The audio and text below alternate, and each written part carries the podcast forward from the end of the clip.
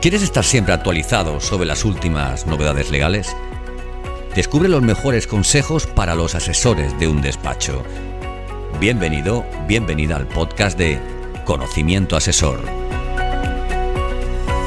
Buenos días y bienvenidos a los podcasts de Conocimiento Asesor, donde hoy hablaremos sobre los nuevos criterios de aplicación de la agencia tributaria para la cesión de vehículos de uso mixto a empleados a efectos del IVA y del IRPF. Desde el Departamento Jurídico de Amado Consultores le vamos a comentar un tema problemático para muchas empresas y profesionales, como es la incorporación y utilización de un vehículo y su posterior cesión al empleado. Es por ello que la agencia tributaria ha publicado en su web una nota el pasado 28 de julio de 2023 para aclarar las principales cuestiones relativas a la cesión de vehículos a empleados a efectos del IVA y del IRPF. Hacienda en su nota informativa reconoce un cambio, consecuencia de una nueva jurisprudencia y doctrina en las reglas que venía aplicando hasta la fecha. Estos criterios, cuyas principales conclusiones pasamos a sintetizar de una forma básica, versan sobre la disponibilidad del vehículo para uso privado, la consideración de la cesión del vehículo por la empresa a efectos del IVA como prestación onerosa o gratuita, la deducibilidad por el empresario profesional de las cuotas soportadas de IVA en la adquisición, arrendamiento o cesión de uso por otro título de vehículos, el autoconsumo de servicios y la determinación de la base imponible a efectos del IVA y del IRPF. ¿Cuál es el criterio de disponibilidad para uso privado? El criterio de disponibilidad para uso privado en la tributación de la cesión de vehículos a empleados se rige por varios principios. 1. La empresa debe demostrar que el vehículo se utiliza necesariamente para el desempeño laboral del trabajador. 2. El contribuyente debe demostrar si el vehículo no está disponible para fines personales. 3. Las reglas para determinar estos aspectos son las mismas que para el IVA y para la retención del IRPF. Una vez establecida la necesidad del vehículo para el trabajo y la asistencia de uso personal, se debe calcular el porcentaje correspondiente a este último a través del criterio de disponibilidad para uso privado. La finalidad de este criterio es determinar en qué medida el vehículo se destina a la actividad específica de la empresa, lo cual afecta tanto al IVA como al IRPF. Este criterio considera el tiempo anual que no corresponde a la jornada laboral de los trabajadores, incluyendo horas laborales según el convenio colectivo, así como el tiempo fuera de la jornada laboral en días laborables, fines de semana, festivos y vacaciones para trabajadores y directivos. Esto supera la presunción y práctica común de limitar la disponibilidad para uso personal solo a los fines de semana. Sin embargo, se deben tener en cuenta factores como los convenios colectivos, excepciones para ciertas categorías de trabajadores, la actividad de la empresa, jornadas laborales de cada puesto y otras circunstancias que puedan alterar lo mencionado. Por tanto, para la agencia tributaria, la presunción de afectación al 50%, según recoge el artículo 95.3 de la ley del IVA, y la práctica habitual entre empresas de imputar 5 de cada 7 partes como de uso laboral al considerar solamente los fines de semana como de uso particular queda desmontado. Consideración de la cesión de vehículos por parte del empleador a efectos del IVA como prestación onerosa o gratuita.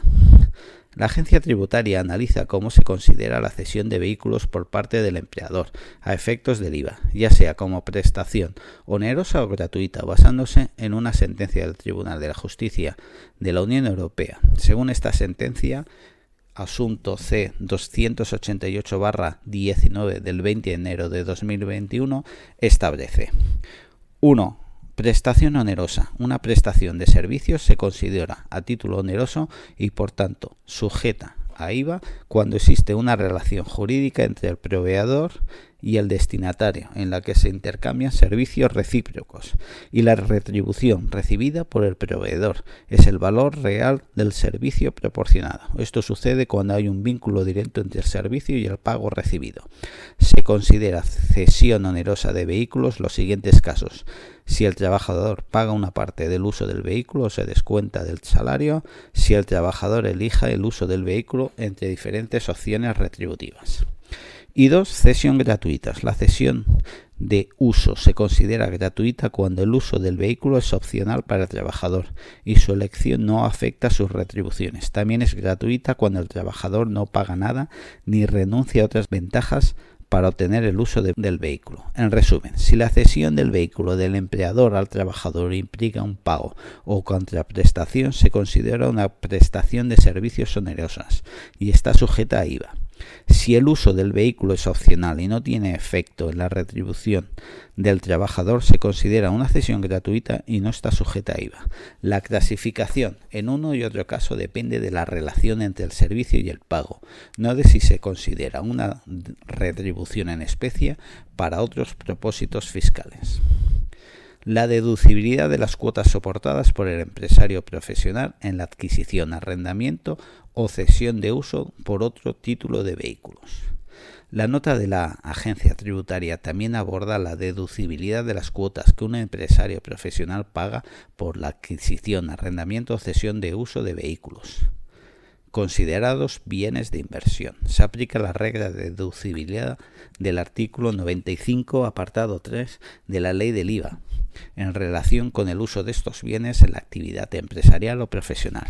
El derecho a, a deducir esta está vinculada a la afectación del vehículo a la actividad sujeta al impuesto. La sentencia del Tribunal Supremo subraya que la deducción debe corresponder al grado efectivo de uso del bien de la actividad y establece la carga de prueba sobre la parte que busca incrementar o reducir el grado de afectación. En primer lugar, se debe demostrar la afectación del vehículo a la actividad económica para poder reducir cuotas. Esta acreditación es una condición necesaria y puede realizarse mediante cualquier medio de prueba aceptado por la ley. En segundo lugar, si se demuestra la afectación y se ha pagado el impuesto correspondiente, se procede a la deducción. El grado de afectación determina la cantidad deducible. Si el bien está totalmente afecto a una actividad que permite la deducción íntegra, se puede deducir la totalidad del impuesto pagado. Es importante tener en cuenta que se aplicarán las normas de prorata y regulación de deducciones por bienes de inversión, según lo establecido en los artículos 101 a 106 y del 107 a 110 de la ley del IVA. Autoconsumo de servicios. Si la afectación del vehículo a la actividad económica no es plena o se altera con posterioridad, en los casos en los que el empresario profesional haya generado el derecho a deducir la cuota soportada y existe una cesión sin contraprestación en la que concurran las condiciones previstas en el artículo 12 de la ley del IVA, se asimilará a prestación de servicios onerosas tributando como autoconsumo de servicios. Así, si se ha deducido el IVA soportado en la adquisición del vehículo y posteriormente se produce una cesión de empleados en la que no concurre onerosidad en los términos ya examinados, debe considerarse producida una operación asimilada a la prestación de servicios en los términos del citado artículo 12 del IVA. No obstante, si el sujeto pasivo adquiere el vehículo para afectarlo principalmente a la actividad y también cederlo gratuitamente al empleado desde la adquisición, solo podrá deducirse de la cuota soportada el porcentaje de afectación a la actividad, pero no podrá deducirse el resto de la cuota soportada. No se producirá entonces autoconsumo de servicios sujeto a la cesión gratuita del vehículo al empleado, al no existir derecho a la deducción en ese porcentaje cuál es la base imponible a efectos del IVA y del IRPF.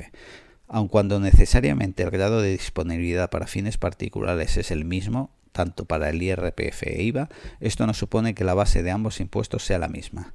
En relación con el IVA, se distinguen tres supuestos. Cesión en la que no concurre la nota de onerosidad. No existe operación sujeta al impuesto, salvo el caso de autoconsumo de servicios y no cabe por tanto deducción de la cuota soportada, con lo que ante la falta de hecho imponible no debe determinarse ninguna base imponible. Cuando es cesión onerosa, la cesión está sujeta al impuesto, con lo que ha de concretarse la base imponible a estos efectos, teniendo en cuenta la existencia de vinculación entre el empresario o profesional y el trabajador o empleado conforme al artículo 79, apartado 5 de la ley del IVA. Será aplicable esta regla especial de fijación de la base imponible de modo que ésta coincidirá con su valor de mercado. Caso de concurrencia de la nota de onerosidad asimilada, autoconsumo de servicios. Si no existe cuota soportada, el autoconsumo no estará sujeto y por tanto no debe concretarse base imponible. No obstante, De existir cuota soportada en este caso, se fijará la base imponible conforme al artículo 79, apartado 5. Finalmente, por lo que se refiere al IRPF, conforme al artículo 43.1. Primero, letra B de la ley del IRPF, cabe hacer referencia a las siguientes reglas. La base del ingreso a cuenta en el supuesto de uso será del 20% anual del coste de adquisición para el pagador, incluidos los tributos que grave la operación, en el caso de que el vehículo sea de propiedad del pagador. Si no es de su propiedad, el porcentaje del 20% anual se aplicará sobre el valor de mercado que correspondería al vehículo si fuese nuevo. En cualquier caso, la valoración así efectuada se puede reducir hasta en un 30% cuando se trate de vehículos considerados eficientes energéticamente. Las reglas de cuantificación de la base de ingreso a cuenta del IRPF señalada se refieren a casos en que el uso particular del vehículo es del 100%, de modo que habrán de modularse en función del porcentaje de disponibilidad para uso privado.